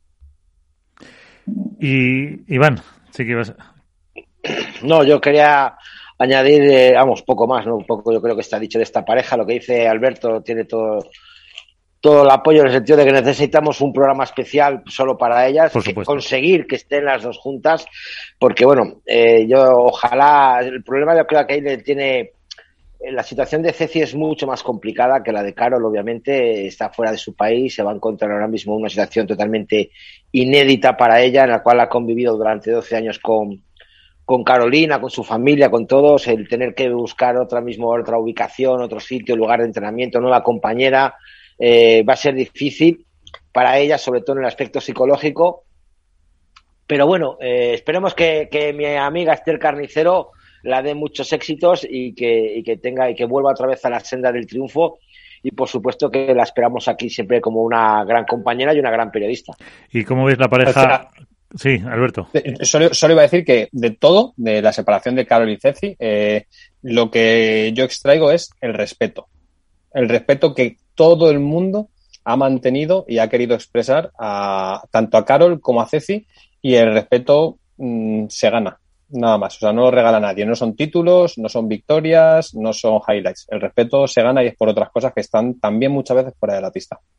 Y como ha comentado Iván, eh, la unión de Ceci con eh, Carnicero y la pareja Navarro-Eli, eh, ¿cómo la veis? Eh, Carolina yo creo que tiene ya 42 años, si no me equivoco, 42, 43 debe tener, Eli 37. Eh, ¿Pueden, o qué esperanzas pueden, eh, o cómo los veis? A mí, dentro de que son dos jugadoras que me encantan porque eh, las he visto crecer, he crecido padelísticamente con ellas, creo que por sus patrones de juego están lejos de lo que es la fórmula ganadora eh, hoy en día. O sea, hoy en día se exigen dos perfiles muy ofensivos, dos perfiles muy físicos, que sean capaces de hacerse muy grandes en la red, que tengan mucha versatilidad de tiros ofensivos eh, y aéreos. Y Carol, si algo que derrocha es talento y genialidad, porque eso lo va a tener eh, con 70 años, seguirá siendo mejor que cualquiera de los que estamos hoy aquí hablando y que muchos, que muchas jugadoras, porque tiene un talento que le fluye por las venas. Eh, y Eli es el punto, ¿no? La garra y el, el siempre dar una pelota más pero de forma conjunta me, me, suena difícil que puedan pegar más allá de una campanada concreta, eh, encontrar esa regularidad para estar en, en las rondas del fin de semana. Sí, yo, yo no sé con quién, eh, cómo formarán el cuerpo técnico, no sé si seguirá Eli con Manu o no. Eh, es lo que dice Alberto, que yo creo que por, por, físico, desde luego que no están para llegar a las rondas finales, desde luego por calidad sí. Eh, y mira que son fruto de mi devoción ambas, sobre todo Eli. Pero bueno, yo creo que por las características que tiene el pádel hoy en día, eh, no te digo que lleguen, se planteen unas semifinales, pero vamos, que yo creo que las podríamos ver y espero por el bien de, por el bien de ambas, por la calidad que tienen en unos cuartos con asiduidad. Espero por lo menos para que la temporada de ambas, eh, debido a estas rupturas, porque sobre todo la parte de Eli con, con Sofía apuntaba bastante más alto de lo que ha sido al final, eh, pues para por lo menos intentar que peleen los puestos de Master Final a final de año si, si los resultados de también del resto de parejas se combinan. Yo, doy por hecho que Carol y Eli están llamadas a estar en cuartos ¿eh? por, por, pareja y porque el ranking se está estabilizando como se ha visto en este Valencia Open en el cual tanto en categoría masculina como femenina, siete de las primeras ocho parejas han estado en cuartos de final. O sea, no dudo que vayan a estar con asiduidad en cuartos de final, pero me parece que, su, que el esquema de juego que pueden proponer y el estilo de juego eh, no da a día de hoy para imponerse a esas parejas que están surgiendo y que son las que monopolizan el fin de semana. ¿Y del resto de cambios? ¿Qué os ha llamado más la atención o qué? O qué a mí me ha llamado. A ver, era como más o menos eh, esperado, entre comillas, ¿no? La ruptura de Uri Javi después de los últimos resultados, que no han sido satisfactorios, a excepción de, de Marbella, me parece que llegaron a cuartos de final. Eh, no han tenido un buen año, uh -huh. siempre han estado cayendo en primeras rondas, octavos, cuando son jugadores que, tienen que tenían que estar como mínimo en cuartos o semis. Pero yo creo que respecto a las parejas actuales, sin, sin desmerecer a nadie, con todo respeto del mundo, el único que ha salido ganando ahí es Javier Ruiz al unirse con Arturo Cuello. Es mi opinión. Bueno, eh, bueno, yéndose con Lamperti tampoco se puede quejar. O Lamperti con Yanguas, ¿eh? Yanguas se puede quejar. El único que creo que sí que se puede quejar es Uri con Ramiro Moyano, que Ramiro Moyano es un jugadorazo, pero hay que reconocer que después de la lesión tan importante que tuvo el tendón de Aquiles no ha vuelto a ser el que era. Ojalá vuelva ahora con nuevos aires y que se vea influenciado un poquito por la nueva dinámica con Uri de trabajar, de, de seguir adelante, de, de, luchar. Y yo creo que también puede ser una pareja a llegar a, a arriba no tengo ni idea, tendría que ponerme ahora con los números chicos a saber cómo van a salir las parejas, en qué ranking en qué posición, pero va a haber una, un cambio bastante fuerte. A, a mí eh, me llama la atención la ruptura de Coello y Lamperti, pero me lleva a una reflexión que, que pasa muchas veces, que lo difícil no es llegar, lo difícil es mantenerse. Y Coello Lamperti comienza la temporada como un verdadero tiro, son la gran sensación, pero llegaron, no supieron o no pudieron mantenerse y creo que ahí está eh, bueno, la piedra de toque de que el proyecto haya durado siete torneos, que es que hace dos meses nadie hubiera, ninguno hubiéramos dicho, eh, nada, no llega en agosto. Eso no creo que hubiera sido la apuesta. Eh, y luego, a mí me, me da, iba a decir pena, pero no es pena, pero sí que creo que se quedará en el debe la pareja Yanguas Ramírez. Yo lo hablaba con Yanguas el domingo, llevan muchísimos años jugando juntos desde menores, creo que me dijo ocho en concreto, pero para mí era una pareja que estaba llamada a hacer cosas muy importantes y a subirse a ese carro de estar mínimo en cuartos, cosa que han conseguido una vez, si no me equivoco, en Valladolid. Y eh, yo era de esas parejas que tenía ya apuntadas en la agenda y que me gustaba que estuvieran arriba y que no ha podido ser, porque creo que son de los de los mayores talentos de esa denominada New Wave del pádel. Sí, yo creo que la, pareja eh, Ramírez Yanguas, hombre, yo me, quizás a lo mejor no tanto como la expresión que tuvo Iván con Coello de siete siete octavos seguidos el año pasado desde previa, si no me equivoco, si no, que creo que fueron esos sus números, pero sí que por la calidad que tenían ambos eh, y por las cualidades físicas que tenían, eh, por lo menos llegar e implantarse en cuartos con bastante más asiduidad. Eh, y en cuanto a la pareja Lampertico ello, bueno, yo esperaba que hubiesen dado un poquito más de continuidad al proyecto. No sé de parte de quién ha sido la, la decisión de romper, si de Lamperti o de Coello, pero creo que, que Coello es un talento puro. Lamperti vuelve a apostar eh, por la fórmula de un, de un joven a su lado. No sé yo si el, el talante y la forma de ser de Yanguas al final aguantará y casará con, con Lamperti, aunque es verdad que ya han jugado juntos y a muy buen nivel pero bueno, yo creo que Coello, esto uno puede decir seguramente mejor Iván, eh, Coello es totalmente diferente en forma de ser a, a Yanguas. La, noche, la, noche, y el día, Yanguas y. No sé cómo casará Yanguas a largo plazo y en el día a día con Lamperti. Creo que ese a lo mejor va a ser su mayor hándicap de pelea y de aguante como, como pareja. Bueno, pero puede ser, Coello es verdad que es un jugador mucho más calmado, mucho más, iba a decir tímido que tímido fuera, pero dentro demuestra una personalidad, un desparpajo impropio para los 18 años que tiene, eh, y por eso a Lamperti también le venía, le venía muy bien esa sangre fría en momentos eh, determinados de los partidos, y, pero creo que con Yanguas eh, sí que es verdad que son dos personalidades muy fuertes que pueden chocar mucho, pero ya hemos visto otras parejas así como han sido Paquito y, Le y Lebron, eh, salvando las diferencias evidentemente, que cuando entraban en esa dinámica ¿no? Eh, efervescente, en ese implosionar conjunto, eran capaces de llevarse por delante a cualquiera. Y a mí es una pareja que eh, si fuera un jugador del top 8, una pareja del top 8, tendría mucho, mucho miedo de cruzarme con ella en una ronda.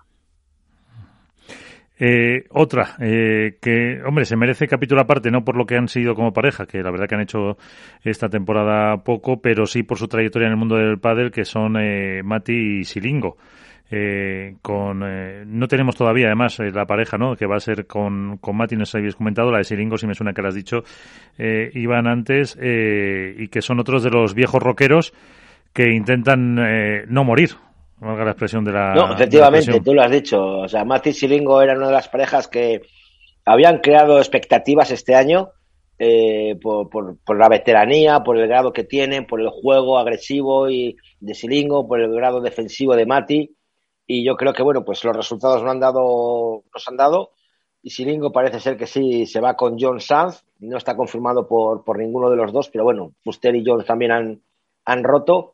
Entonces ahí es donde sale, surge Silingo con John Sand, no sabemos la pareja de Mati, pero volvemos a la tendencia de siempre, a la tendencia de veteranía con juventud.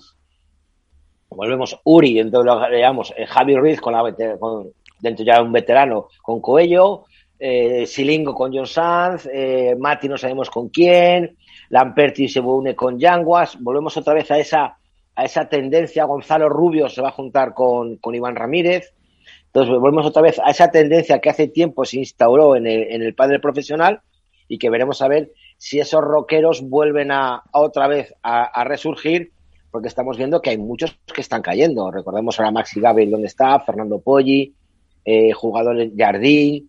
Entonces vamos a ver si esa gente se vuelve a reenganchar otra vez a, la parte alta de los cuadros o ya uh -huh. tienen que decir hasta aquí hemos llegado, vamos a, a dejar paso a la New Wave, que es la palabra que le gusta a Alberto. Uh -huh. Porque Mati yo creo que desde que estuvo la última vez con Ale Galán puede ser, eh, luego sí. ha pasado con eh, Stupa, ha estado con eh, Maxi que, que, volvió y no ha y no ha vuelto a romper, como, como siempre solía hacer, que por lo menos un título ganaba cada año. Ah, pero que, claro, que todos tenemos el recuerdo del Mati del 2017 y estamos en, o 2018, entendedme, y estamos en 2021. Sí, que deben dar por eso 41 42 de Vandermati. Claro, con todo mi respeto para Mati Díaz, que es una institución dentro del mundo del pádel. La cuestión es que la edad no perdona, por mucho que trabajes, el físico cada vez se merma más y que la gente de abajo empuja y empuja mucho. Mucho, mucho, mucho, mucho, mucho. Entonces, eh, bueno, pues es que el pádel poco a poco se está reciclando, se está no reinventando, se está renovando al final.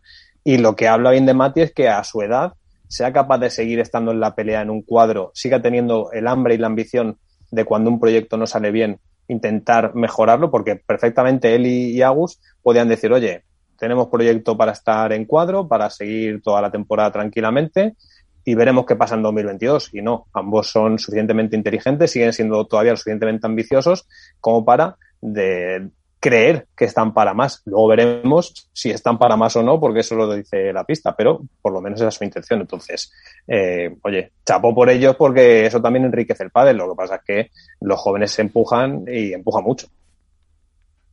Sí, Álvaro. Sí, no, yo, mira, ese, te digo, es el mismo caso que quizá que, hablando de las distancias, que Carol y Ceci. Es decir, al final son dos jugadores veteranos que no han terminado de explotar y mira que Silingo el año pasado lo terminó muy bien físicamente, eh, pero creo que también en el caso de, por ejemplo, de, de Mati viene arrastrando desde hace ya bastante tiempo problemas en el gemelo y demás, diversas lesiones que yo creo que le están impidiendo rendir al 100%, ese siete y medio, 8 que siempre te daban todos los partidos. Y bueno, al final, pues han decidido apostar, en el caso de, bueno, como ha dicho Iván, de, de Silingo por, por un compañero joven, veremos Mati con quién juega pero bueno, al final son ambiciosos, saben que aunque están en la recta final de sus carreras, todavía pueden dar un pasito más, eh, seguir peleando. Y aunque bueno, que los jóvenes vienen apretando, pero al final la, la veteranía siempre es un grado. Y si encuentran esa dupla que se acople a ellos y ellos a, su nuevo compañero eh, con cierto con cierta rapidez, porque estamos en una vorágine de, torneos eh, constante, pues mira, pues eh, todavía van a poder dar algo de guerra y por qué no colarse en rondas importantes en algún momento de la temporada. Y eh, en cuanto a las eh, chicas, hemos hablado de la bueno, la ruptura que ha provocado o, la cadena que ha provocado la ruptura de Carol y Ceci, de cómo le puede ir a Carolina Navarro con Elia Matrein, pero eso también ha provocado otra serie de, de rupturas de otras parejas y que se han formado otras nuevas. Ahí puede haber alguna que eh, que se vea, eh, no sé si las dos portuguesas eh, pueden dar algo más o, cuál veis un poquito como que pueda dar algo de guerra de las nuevas que se han formado. Hemos hablado de Carol, pero no hemos hablado de Ceci. sí, bueno, lo que ha apuntado Inés de, digo Inés, perdón, Iván de, de Carnicero. Sí, a, a, mí creo que a Ceci le va a venir también bien este cambio porque va a poder jugar sin esa presión de tener que demostrar que Ceci Reiter, después de una lesión tan importante como la que, como la que tuvo, tenía que estar a la altura sí o sí de un proyecto como era el Team CIC, ¿no? De esas Carol y Ceci. Entonces, es muy complicado volver a la pista después de una operación, una recuperación tan larga como la suya y hacerlo con la, con la máxima exigencia que es la que se autoimponen dos jugadoras como Carol y Ceci y como la que te impone el propio circuito y el propio ranking por cómo está. Entonces creo que le va, que le va a venir muy bien. Eh, en cuanto decías las portuguesas, a mí el proyecto de Araujo y Eli, curiosamente, era el que más me gustaba cuando se separan eh, Pat y Eli. Me gustaba más que el de Riera y Yaguno eso eh, demuestra lo poco que se de por otro lado. Eh, y, creo que tiene que ver mucho con que Araujo puede ser una jugadora eh, sobresaliente en muchos momentos de un partido, pero que peca un poco de irregular. Y el pádel femenino ahora mismo no te permite la irregularidad, entonces va a tener que trabajar más seguro, porque los resultados no han llegado, para estar donde se presuponía que iba a estar una jugadora como el Araujo, que acaba 2020 como la acaba, no lo olvidemos, y que estaba llamada, junto con Riera, a ser dos de esas jugadoras que iban a renovar poco a poco la parte alta del ranking. Entonces, veremos si encuentra la estabilidad con, su compatriota eh, y puede sacar esa mejor versión que hace que arrastre de atrás eh, con una potencia que es muy rara en todo el país femenino, que tiene una pegada sobresaliente, que va al choque con mucha fuerza y se necesita recuperar a esa mejor Araujo. Estaba viendo ahora mismo, chicos, el, el cuadro del Challenger de Marbella y estoy viendo una pareja inédita. No sé si será por cuestión de cambio o cuestión de lesión de alguna de las partes. Eh, pero estoy viendo como cabeza número 7 a Villalba y a Celeste Paz. No sé si ha habido ruptura ahí o no, pero estoy viendo el resto de las parejas. Sí las veo que son las, las mismas, a excepción obviamente de Amatraí Navarro, Veo también a Teresa Navarro con Cabrejas, pero el resto son las habituales, a excepción de la pareja 7 que pone Villalba Paz. Me imagino que será mejor, a lo mejor, por, por entra cuando quieras, Álvaro. no, es por lo que ha puesto, por lo que ha puesto ayer, puso concretamente la propia Mari Carmen en su Instagram, es que eh, no lo puede jugar eh, Alba Galán, sino que es por algún tipo de lesión. Por cuidarse la espalda. se está recuperando del antebrazo, ¿no? Eh, exacto, entonces mm. en principio es solo para, para el Challenger. O sea que principio no, no van, no rompen eh, Mari Carmen y, Alba. ¿Y ah, vale, pues entonces aclara. ¿Y del resto de parejas de chicas que ha comentado Alberto? ¿Esperanzas? ¿Cómo veis a hacer? Por ejemplo, yo, en mi caso, por ejemplo... Ese, puff lo hice todo, ¿no, Iván? Sí. Yo, yo un, apunte muy breve y le dejo a Iván. Yo en mi caso, el, el juntar a, a Ceci Reiter con, con Esther Carnicero eh, Esther, yo es que tampoco la conozco y no la he visto demasiado jugando, pero creo que en ese caso es bajar varios peldaños para Ceci. Mi opinión, ojalá luego me equivoque y, me den, digamos, que en los morros y, queden bastante bien, pero en mi caso yo creo que para Ceci, comparado con el proyecto que va a tener Carolina, es eh, bajar varios peldaños. Pero bueno, Iván, que supongo que a lo mejor lo, la conoce más, eh, es, em, es a lo mejor es una jugadora que, nos termina sorprendiendo. Y yo creo que, bueno, la, ruptura de Teresa Navarro y Catarina Nogueira también era de esperar como la de él y, y Sofi porque no habían terminado de, encajar ni de conseguir los resultados que se, esperaban a lo mejor ellas mismas en su inicio de año. A lo mejor hubiera ido mejor a Ceci con Araujo. Mm, bueno, es que el tema es que no sabemos quién ha llamado a quién. El tema es que no sabemos quién ha llamado a quién. Vamos, eh, igual C. Carol llamó a Ceci perdón, Carol llamó a Eli y Eli tomó la decisión. Y Araujo se vio sola y dijo, bueno, pues tocó a la Portu. O sea, no sabemos nunca el, desencadenante, ¿no? Pero vamos, por lo que se podemos sospechar o saber, está claro que la decisión de, de Carol y Ceci es mutua o por parte de una más que otra, pero sí que podemos decir que, que Ceci llamó a, a a Eli y a partir de ahí se desencadena todo. La pareja portuguesa, pues bueno, pues se, conoce, se conocen, saben cómo juegan cada uno, podemos ver la evolución. Y lo de Cecil y Carnicero, Álvaro, pues no sé, no, no me atrevo a decirte quién fue a quién. Imagino que sería Ceci a Carnicero.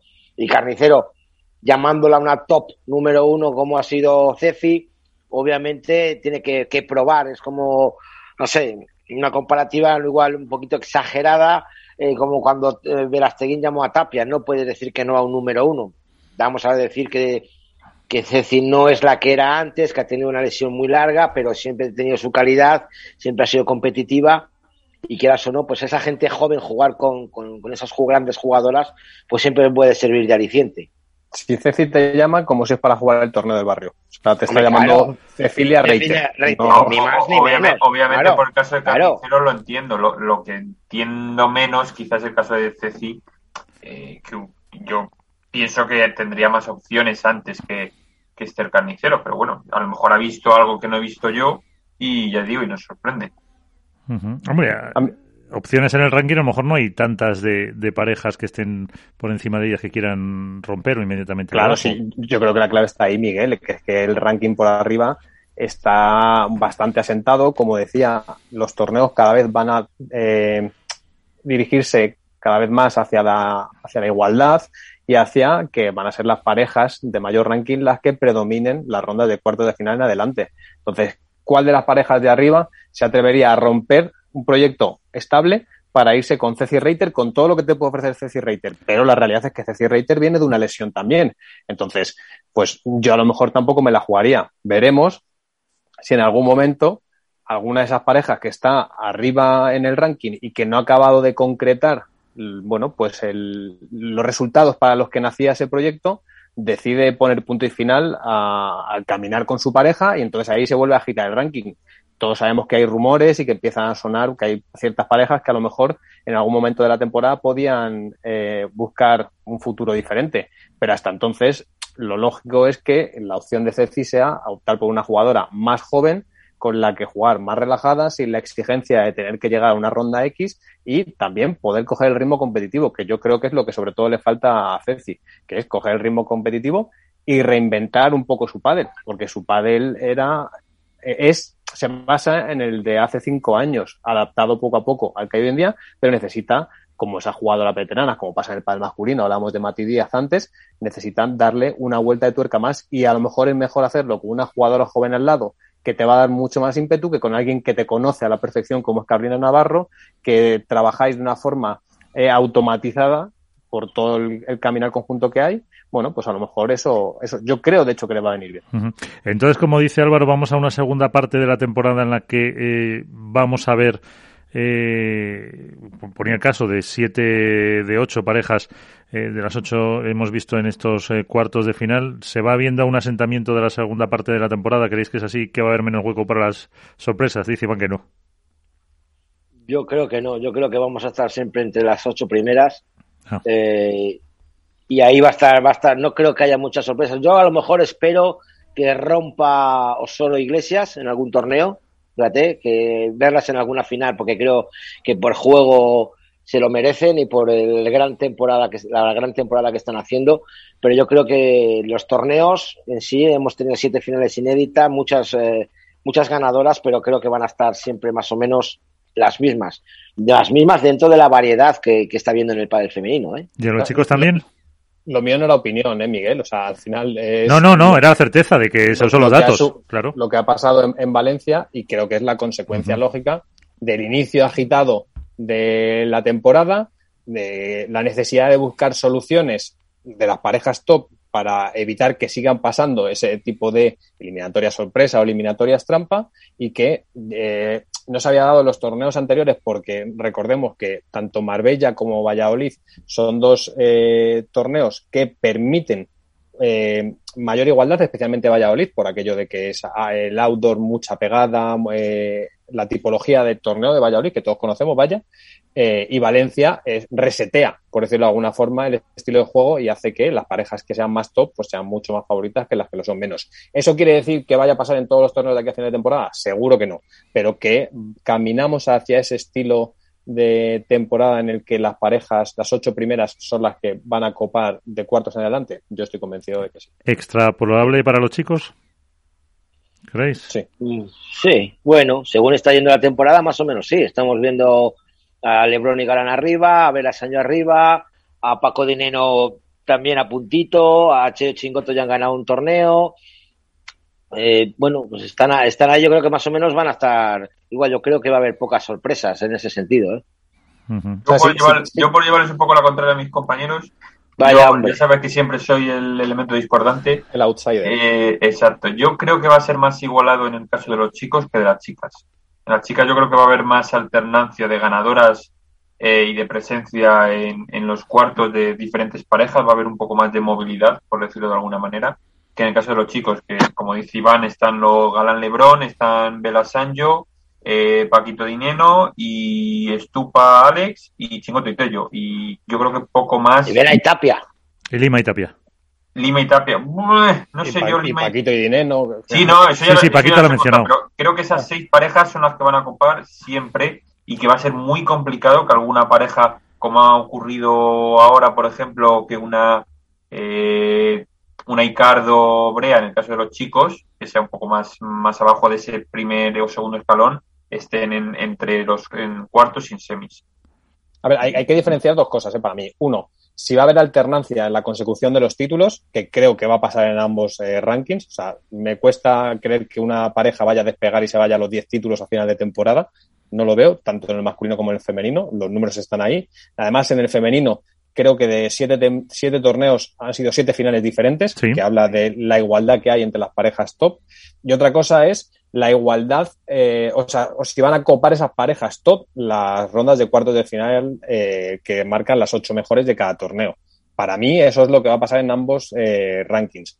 Luego, lo que ocurra en cada torneo y quién consiga meterse en la final y campeonar, pues para eso están las porras y para eso está, pues que fallemos como suele ser lo habitual. Entonces. Ah, hombre, eh, lo, de esta semana que no acertemos ninguno, ni la masculina ni la femenina, tampoco ha sido muy normal, yo creo. Pero bueno. por una cuestión de probabilidad, algunas solemos acertar, evidentemente. Por eso, por eso. Hombre, y que, hayamos dejado todos a Vela y Sancho fuera tiene su, su, tema, ¿eh? Aparte que luego. Que Delphi y Tamara no, pues bueno, vale. Pero. Claro. Y luego me gustaría comentar un poquito de, Vela en la final, ¿no? la gran final que se hizo, eh, el comportamiento que tuvo, la lucha que tuvo.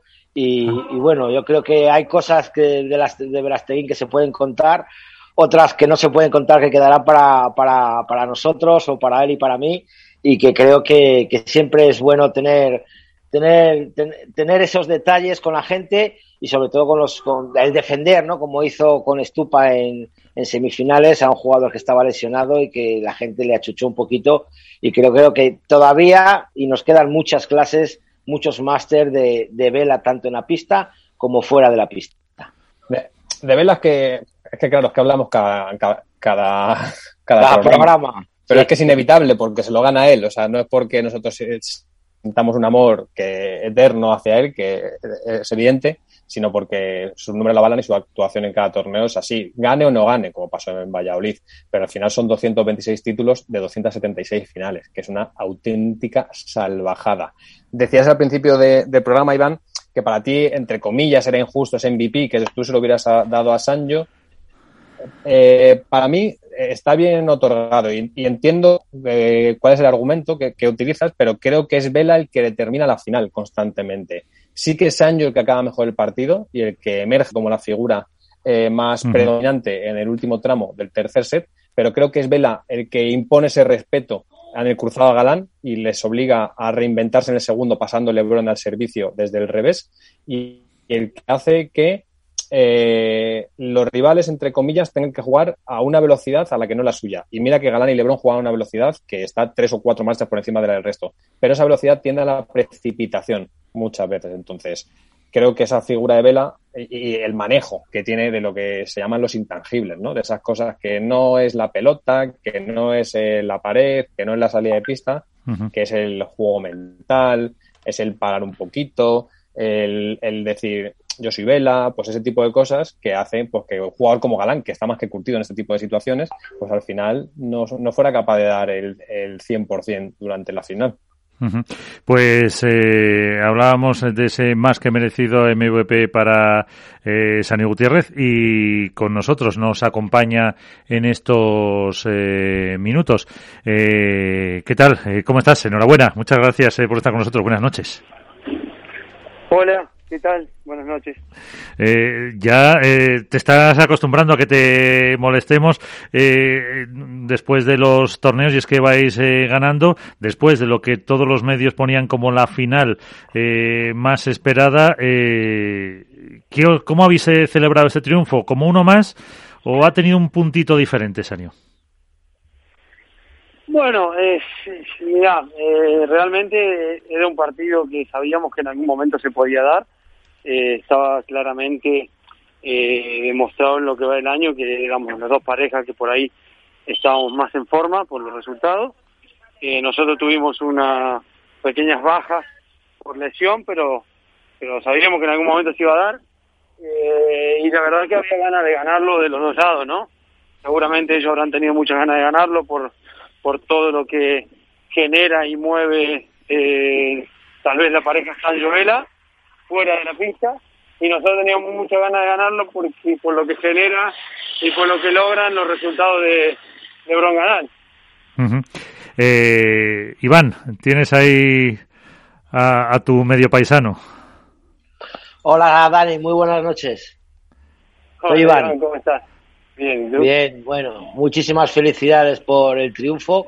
Eh, está claro que era la final esperada, ¿no? Eh, por, por, todos los, sobre todo por los aficionados, igual por, por vosotros a lo mejor, no sé si también por, por ganas de demostrar quiénes eran los número uno o quiénes sois los mejores en el mundo del pádel, sobre todo en una gran noche para Argentina, ¿no? Como ya lo dijisteis vosotros por el triunfo de Argentina contra Brasil, vuestro triunfo, el triunfo de Del Fibrea en el femenino.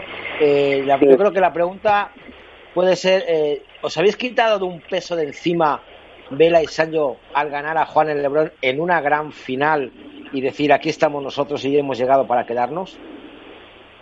No, eso encima ninguno. Yo eh, eh, creo que ya hice todo lo que tenía, hice todo, hice diez veces más de lo que alguna vez soñé en el pádel.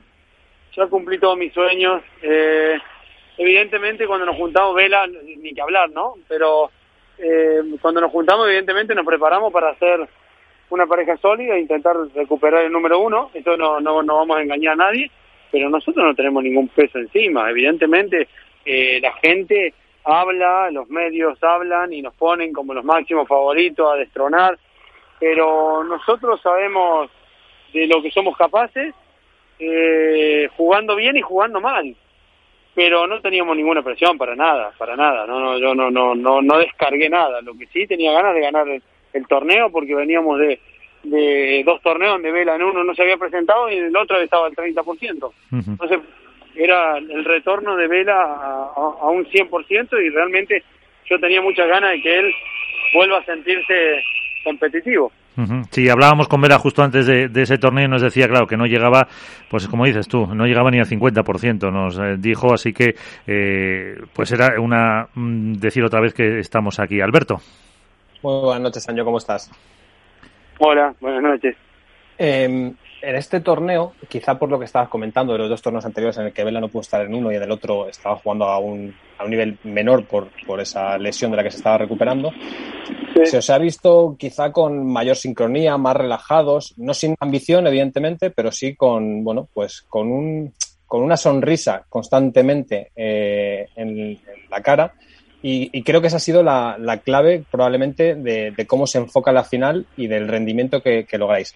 ¿Sentís que cada vez estáis eh, acompasando mejor vuestros estilos de juego y que cada vez y que el proyecto va a crecer más todavía de donde está? Mira, yo creo que desde Vigo, antes de Vigo, yo propongo un cambio de estrategia en el sistema de juego nuestro y lo practicamos. Salió bien, ganamos en Vigo, por momentos jugando muy bien, nos costó, nos costó el cambio de lo que veníamos entrenando al cambio que yo propuse, pero terminamos jugando bien. Después en, Santander creo que nuestro mejor torneo a día de hoy venía siendo Santander. Estábamos jugando a un nivel impresionante y aparece la lesión de Vela. Pero yo no creo que en Valencia haya sido porque estamos más contentos, porque estamos más tranquilos. Yo creo que en Santander éramos serios candidatos a ganar el torneo también, es mi punto de vista pasa que nos, nos, nos hace abandonar una, una lesión. en Valencia eh, se jugó bien algunos partidos, no siempre, pero, pero jugamos a lo que veníamos jugando. Creo que realmente la clave de nuestro juego apareció en el torneo de Santander. Y cuando Vela se mejora, sabíamos que teníamos que volver a esa versión, a demostrar ese nivel de juego. O sea que ahora es un poco buscar esa continuidad de ese nivel que habéis alcanzado, ese cambio que proponías tú, eh, que has contado, ese es un poco el objetivo para los próximos eh, torneos. Sí, sí, está claro. Nosotros ya creemos que tenemos eh,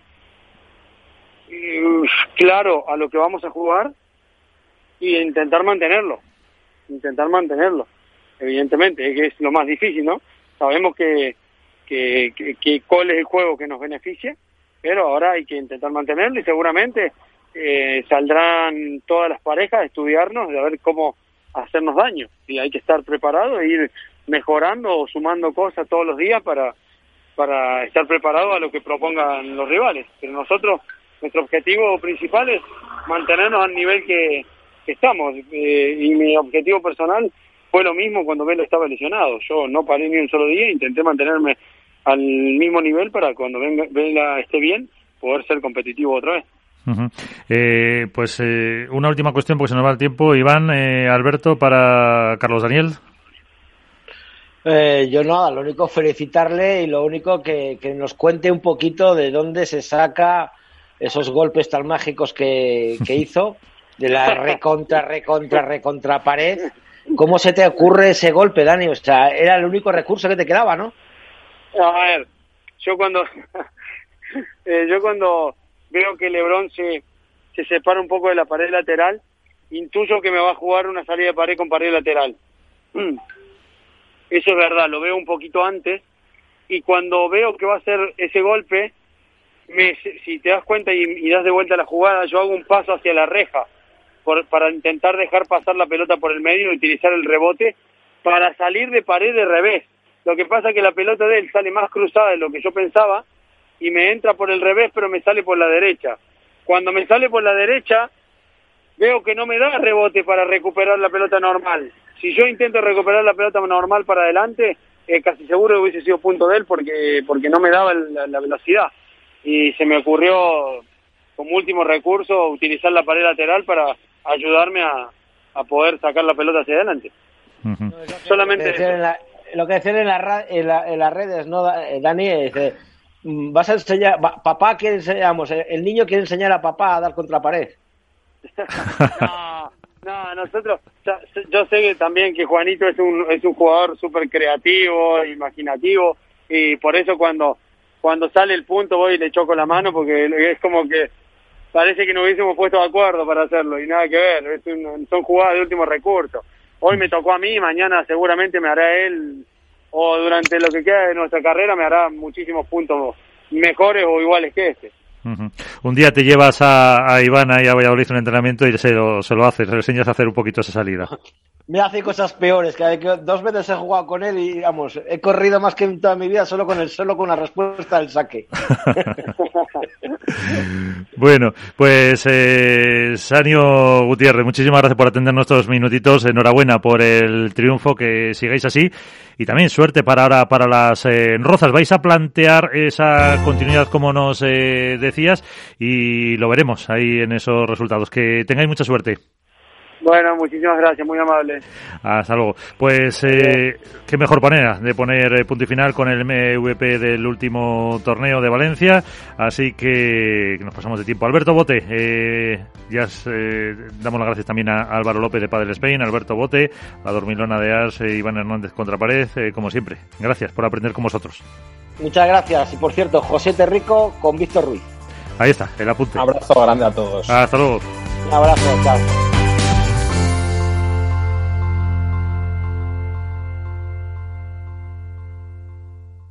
Hook Paddle ha patrocinado esta sección. Hook Paddle Time is now.